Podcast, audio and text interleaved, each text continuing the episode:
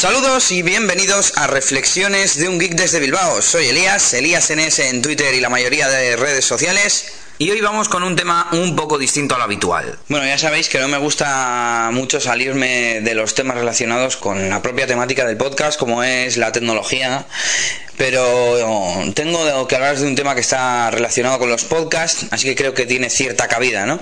Cualquier cosa que esté relacionada con el podcasting, pues tiene su sitio dentro de un podcast.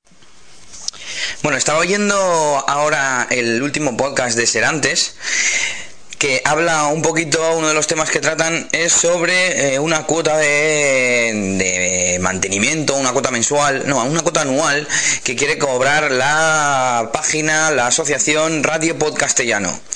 Me suena, Radio Podcastellano me suena de escucharlo en promos de algunos podcasts, de leer un poquito por internet, no sé muy bien lo que es, así que espero no equivocarme al explicarlo.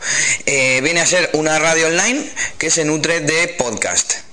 Entonces, tienen pues gastos, sobre todo aparte de la propia radio, la infraestructura de la radio, los servidores, pagar el alojamiento, etcétera, etcétera, etcétera, el mantenimiento habitual, de vez en cuando pues tienen gastos extra cuando salen a, cubrir algún evento o hacer alguna cosa pues, pues eh, distinta a lo que es el día a día ¿no? de, esa radio. Entonces, parece ser que para cubrir todos estos gastos eh, han decidido eh, establecer una cuota, una cuota anual de 6 euros que, que es bueno, es eh, simbólica, pero mm, el tema no es la cantidad, sino eh, la idea ¿no? que hay detrás de esto. Eh, han cobrado, quieren cobrar esta cuota a todos los podcasts que están, digamos, asociados, inscritos o no sé cómo funciona, pero vamos, los podcasts que se emiten en, esta radio, ¿no? Entonces decían ellos en el podcast de Serantes que no les parece bien que sean los que proporcionan los contenidos los que tengan que pagar las cuotas y los gastos de la infraestructura, por así decir tengo una opinión y es que eh, lo primero, a ti lo que te están haciendo pagar es la infraestructura de que tu podcast se pueda difundir, de que tú te has registrado con ellos y puedan darte a ti el servicio, ¿no? Entonces, si quieres lo pagas y si no, no lo pagues. Se escudan en que ellos lo hacen sin ánimo de lucro y por amor al arte y demás, pero para tú poder mm, difundir esos contenidos necesitas colgarlos en Internet. Si no quieres utilizar ninguna otra plataforma, deberías montarte tu propio servidor, tu propia página web y que la gente se suscriba y todos descarguen de tu propio servidor, de tu servidor casero, de tu NAS o de lo que quieras, con tu línea de internet. Y de esa forma estarías haciendo y soportando tú los gastos de, de, difusión. Porque un podcast no es solamente coger, grabar y ya está. Editar y sacar un archivo MP3. Eso luego hay que colgarlo, tiene que estar en un servidor, tiene unos gastos de transferencia de datos, tiene, bueno, la difusión en Internet, al fin y al cabo. Entonces es un servicio que ellos te están dando y si quieres lo pagas y si no, no. Si no, te lo difundes tú por tu cuenta. Bien, seguimos con el, procedimiento de, esta difusión. Luego vienen, por supuesto, los usuarios, los oyentes. Obviamente, me parece bien que tú, como podcaster o como creador de contenidos, pues ofrezcas esos contenidos y que pidas una cuota, un precio, que lo vendas en lugar de regalarlo. Me parece totalmente lícito y perfecto. ¿eh? Eh, pero entonces, eh, Móntate tu propia página web, págate tu hosting, eh, o pon tu propio servidor casero, ponte tu línea de internet, y lo mismo que hemos dicho antes para hacerlo gratis, pues lo mismo pero cobrando es muy fácil decir que lo pague todo el oyente, el usuario.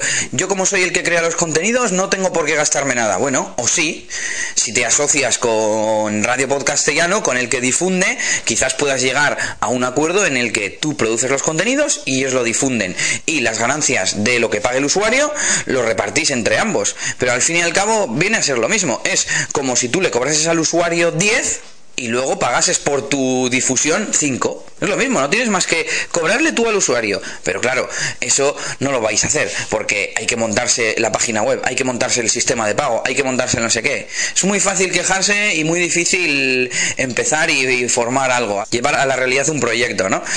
Y por último, me gustaría aclarar que, bueno, esto lo estamos planteando desde el punto de vista de empresa, digamos, de buscar un modelo de negocio que beneficie a todos, pero es que no creo que ninguno de estos podcasts se haya empezado como una empresa y que necesite un modelo de negocio. ¿Que te fastidia que otros ganen dinero con ello? Bueno, allá tú. Como he dicho, si quieres hacer un podcast tendrás que difundirlo. Elige tú el método de difusión, por tu cuenta o por cuenta ajena. Pagándolo, claro, pagando el servicio, me refiero. Y si no, eh, pues eh, cobrarle a los usuarios. Pero no puedes enfocarlo desde el punto de vista del plan de negocio, el cómo monetizarlo, cómo ganar dinero, cuando tú lo has empezado por amor al arte, porque te gusta hacerlo. Vamos, doy por hecho que el 90 o una gran mayoría de todos los podcasts que se emiten en internet, o al menos todos los que yo escucho, ¿no? Suelen ser de temática tecnológica mayormente, eh, la gente los graba porque le gusta la tecnología y em, lo mismo que estarían en un bar tomándose una cerveza, charlando con unos amigos, pues lo mismo pero grabando y luego lo cuelgan en internet. Entonces, no creo que eh, estén en una posición como para exigir que otras personas paguen por eso.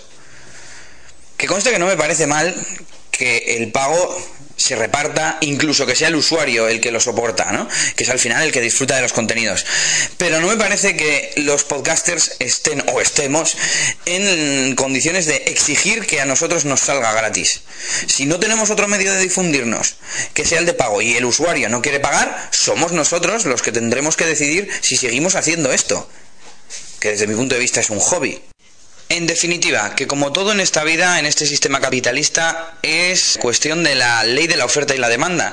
Y al fin y al cabo, eh, tú eres el que decides si aceptas o no aceptas la oferta que te hace tu difusor de información, tu difusor de podcast, y el usuario será el que acepta o rechaza la oferta de ese podcast que le cobra o no le cobra por esos contenidos.